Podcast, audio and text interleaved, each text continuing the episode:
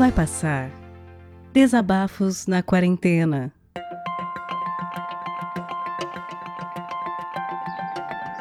Bom dia, eu tô de máscara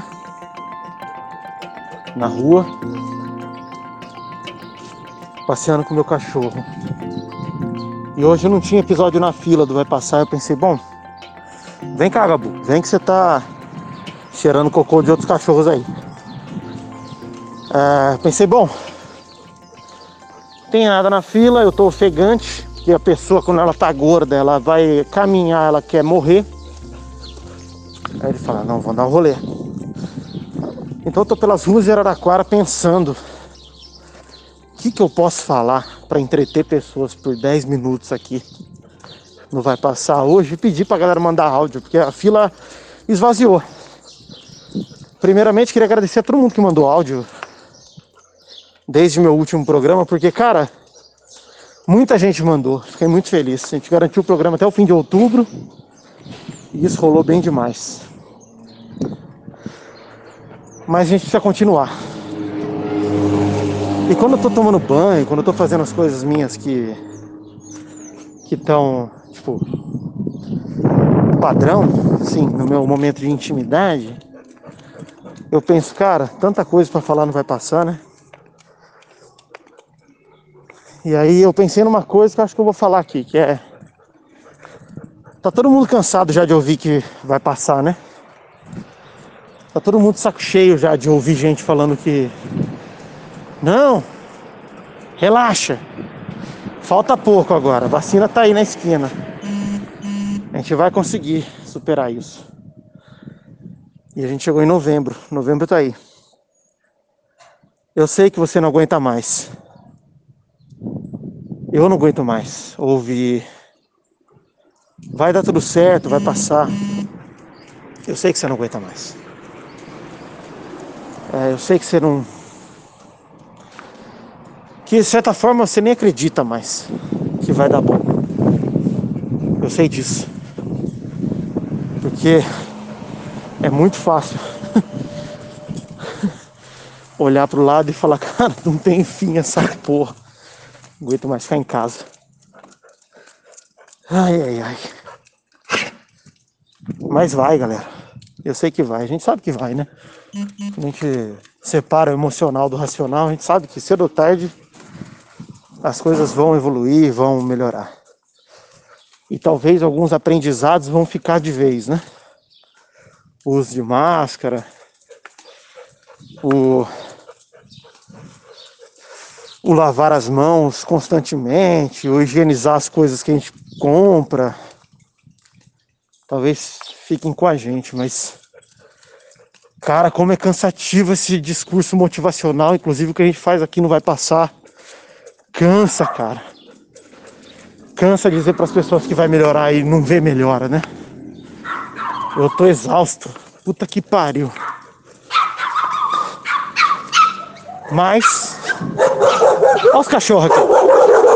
Mas, contrariando tudo que eu disse. Peraí, molecada, tô gravando um áudio aqui. Ei, sossega aí? Aí, complicou. Mas, contrariando tudo que eu disse. É, vai passar assim. Isso vai acabar. Só não sei quando. E não sei mais como me motivar para que isso aconteça eu esteja bem psicologicamente, mas estamos aí.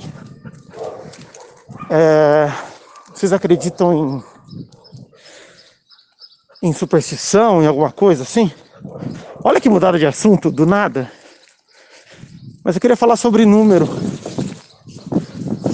Sobre a relação nossa com números e com se identificar com um número ou outro. Eu acho que o meu caso vem muito mais por causa do futebol do que qualquer outra coisa, né? Eu tenho para mim o número 8 como meu número, muito mais como uma homenagem ao, ao futebol, aos jogadores que eu gostei, que eu tenho como ídolo, do que como qualquer outra coisa. Eu adoro o número 8, cara. É o número do Juninho, é o número do Bergkamp, é o número do. Puta, jogadores que eu cresci vendo. E eu escolhi pra mim. Direto eu me pego pensando, puta, eu quero tatuar um 8, eu quero levar o 8 pra mim como meu número, como minha vida. E aí, eu acho engraçado as coincidências da vida, né? O 8 ele me acompanha desde que eu era moleque. O 8 é meu número, o 8 é meu número da sorte. Se eu tô na educação física, ia jogar bola, o colete, eu procurava o 8. Aí se não tinha um 8, eu pegava o 11 por causa do Romário, o 5 por causa do Zidane, ou o 3 por causa do Lúcio, saudade do Lúcio, hein? Puta que pariu. E você vai associando, né, números a, a coisas importantes para você. Eu tô usando número como base, mas também pode ser outra coisa, pode ser cor, né? Pode ser, sei lá, algum objeto, alguma coisa que você olha e fala assim, não, estou usando esse colar aqui porque me lembra tal coisa, e é algum tipo de superstição, por menor que seja, né? E é engraçado as coincidências que tem a vida. Oito é o total de anos que durou meu relacionamento passado. E acabou, sei lá, três dias antes da gente completar oito anos juntos. Justo oito, né? Mas parece que é, de alguma forma a minha vida respeita a minha a minha sorte é, e o meu número representa bastante coisa para mim. Eu não acredito que o 8 vai mudar nada na minha vida, que eu usando a camisa 8 ou não, isso vai mudar alguma coisa. Eu só me sinto melhor com o 8 do meu lado. Ou nas minhas costas, ou na minha mão, sei lá. Sei lá. Tô viajando? Tô. Mas daí tô na rua, passeando com meu cachorro. Acabou de passar um Voyage aqui do meu lado. Vocês ouviram o ronco do Voyage? Alegria. É.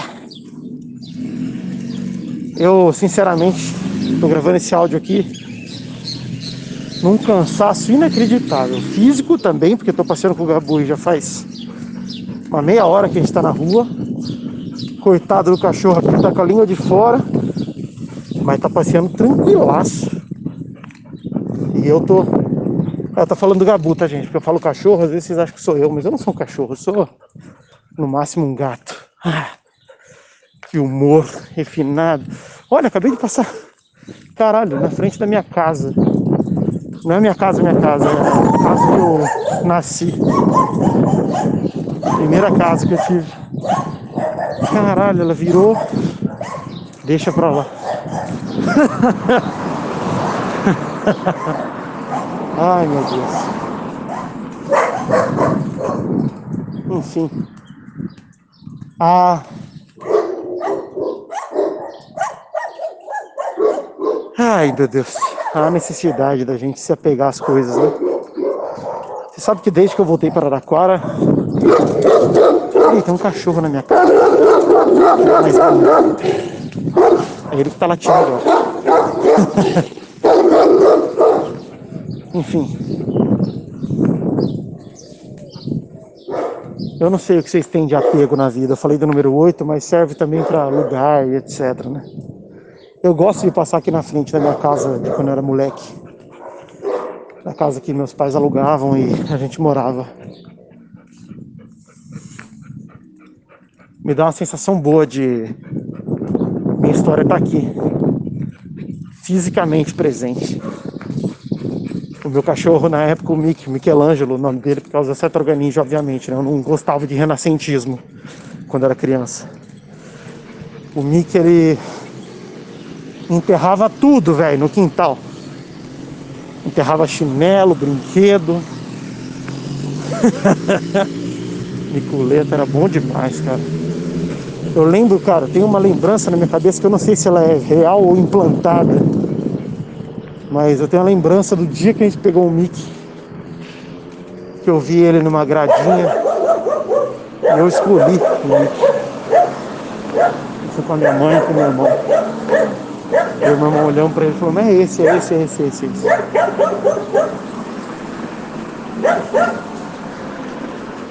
Eu não sei mais o que eu tô falando.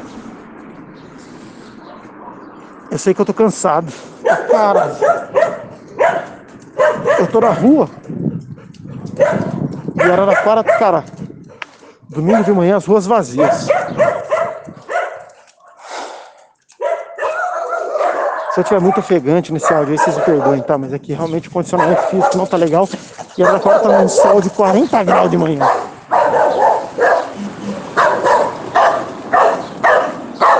Não sei nem o que eu tô falando. Tô perdidaço. Deixa eu tentar encerrar com um pensamento aqui.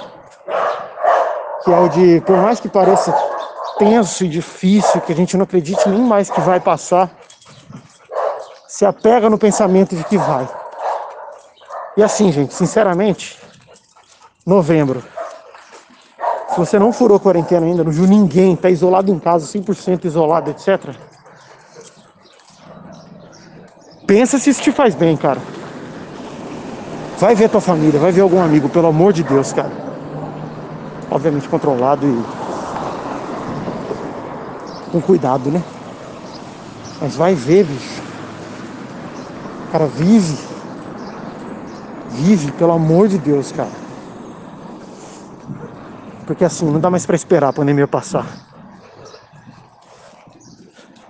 Você precisa estar em contato com alguém que te ama, com alguém que gosta de você, minimamente para você se sentir acolhido.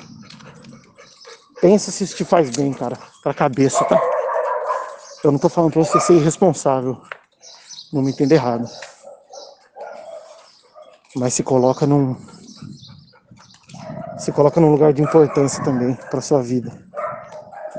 Se você tá isolado em casa com seus pais, com família, etc., ótimo. Permaneça e se guarde. Mas esse recado é para quem tá sozinho, para quem tá com muita saudade.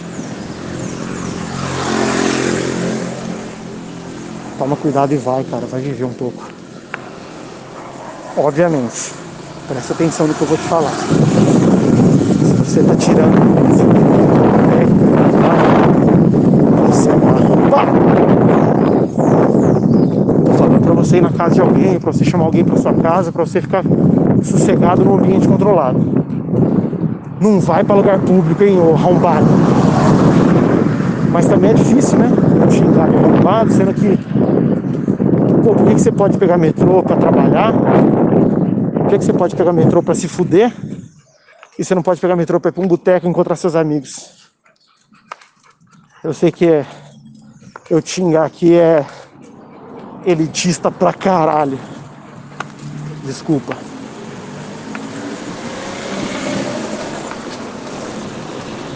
Desculpa, eu tava falando com a parcela da população que que tem a escolha e tá indo se divertir sem sem juízo. Que não tá indo trabalhar, que não tá indo se ferrar, porque você que tá indo trabalhar, cara, até hoje, desde abril, maio, não importa. E tá pegando metrô, ônibus, mesmo indo a pé, trabalhar presencialmente, etc. Eu nem te culpo por ir pra bar, sabe? Não te culpo mais não, cara. Só toma cuidado, bicho. Mas você merece ser feliz também. Toma cuidado, cara. Enfim, tô cansado. Não sei nem se vou postar esse episódio. Vou tentar ouvir ele antes. Mas se você tem algo a dizer, se você ainda quer brincar disso aqui, se você ainda tá aí ouvindo e compartilhando, participa, manda teu áudio. Daqui a pouquinho, daqui a alguns segundos tem um recado aí te ensinando como fazer. Vem participar, me manda teu áudio, eu quero te ouvir. Pelo amor de Deus, cara. Porque apesar de eu não aguentar mais ouvir que vai passar, eu preciso ouvir que vai passar. É nessa ideia que eu tô me apegando para não surtar, para não enlouquecer. Eu tô de férias, galera, tô feliz. Vou passar mais tempo com meu cachorro. E é isso. Deus te abençoe, cara. Fique em paz. Vai passar, acredita em mim. Por mais inacreditável que pareça. Acredita em mim, por favor. Vai passar. E me manda teu áudio, quero te ouvir. Um beijo, valeu.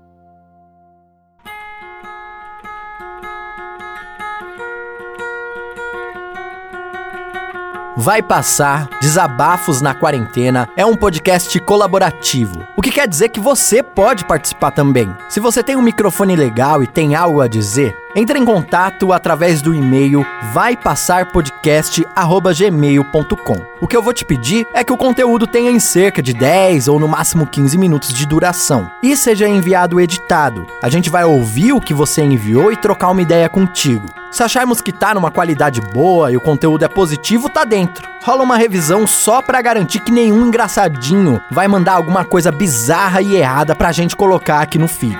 A partir daí, a gente vai pegar o conteúdo que você enviar e adicionar as vinhetas de abertura e encerramento. Esse projeto não tem e nem terá fins lucrativos, e ele depende de você para continuar. Colabore você também enviando o seu áudio e compartilhando esse podcast com seus amigos.